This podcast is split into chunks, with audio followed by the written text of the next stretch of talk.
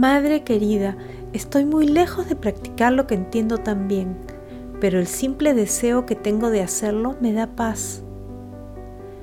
Me doy cuenta, más aún que los días anteriores, que me he explicado rematadamente mal.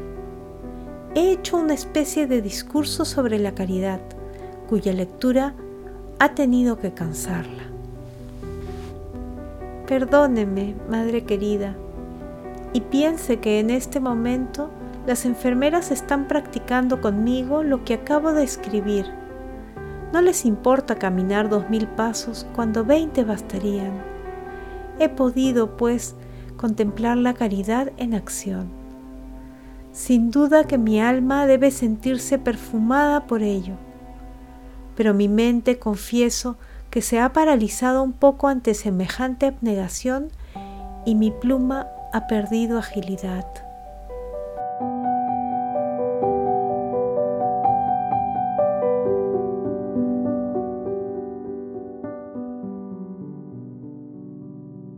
Para poder trasladar al papel mis pensamientos, tendría que estar como el pájaro solitario, y pocas veces tengo esa suerte.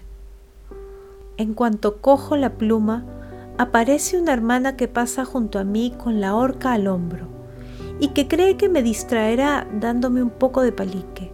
El heno, los patos, las gallinas, la visita del médico, todo sale a relucir.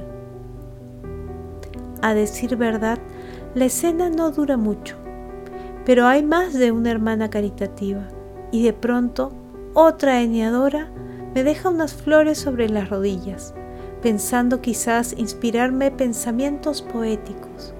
Y yo, que en ese momento no los busco, preferiría que las flores siguieran meciéndose en sus tallos. Por fin, cansada de abrir y cerrar este famoso cuaderno, abro un libro que no quiere quedarse abierto y digo muy decidida que estoy copiando algunos pensamientos de los salmos y del Evangelio para el santo de nuestra Madre. Y es muy cierto, pues no economizo precisamente las citas. Madre querida, creo que la divertiría mucho si le contase todas mis aventuras en los bosquecillos del Carmelo. No sé si habré podido escribir diez líneas sin verme interrumpida. Esto no debería hacerme reír ni divertirme, pero por amor a Dios y a mis hermanas tan caritativas conmigo, trato de parecer contenta y sobre todo de estarlo. Ahora mismo acaba de irse una eneadora después de decirme con tono compasivo, pobre hermanita, ¿cómo tiene que cansarte estar escribiendo así todo el día? No te preocupes, le contesté.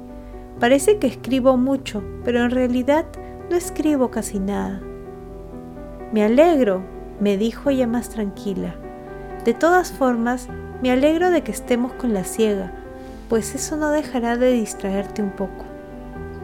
Y en efecto, es una distracción tan grande la que tengo, sin contar las visitas de las enfermeras, que no miento cuando digo que no escribo casi nada. Por suerte, no me desanimo fácilmente. Para demostrárselo, madre, voy a terminar de explicarle lo que Jesús me ha hecho comprender acerca de la caridad. Hasta aquí yo solo he hablado de lo exterior. Ahora quisiera decirle cómo entiendo yo la caridad puramente espiritual.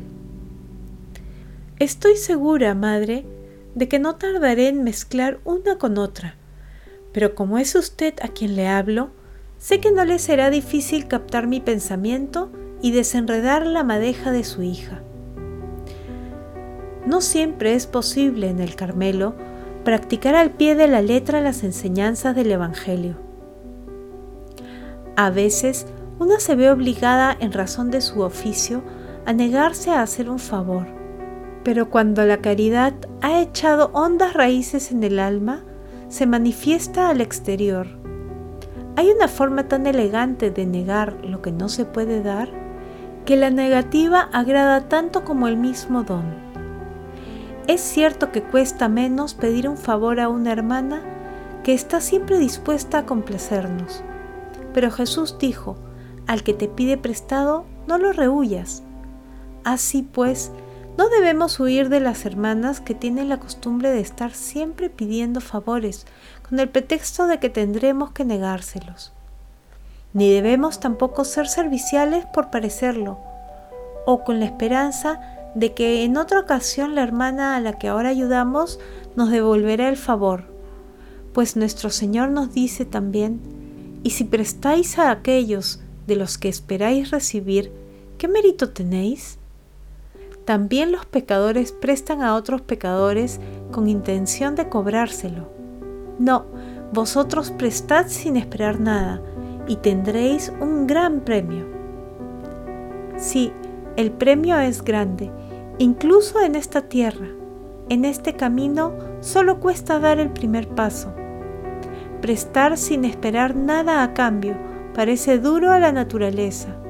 Preferiríamos dar, pues lo que damos ya no nos pertenece.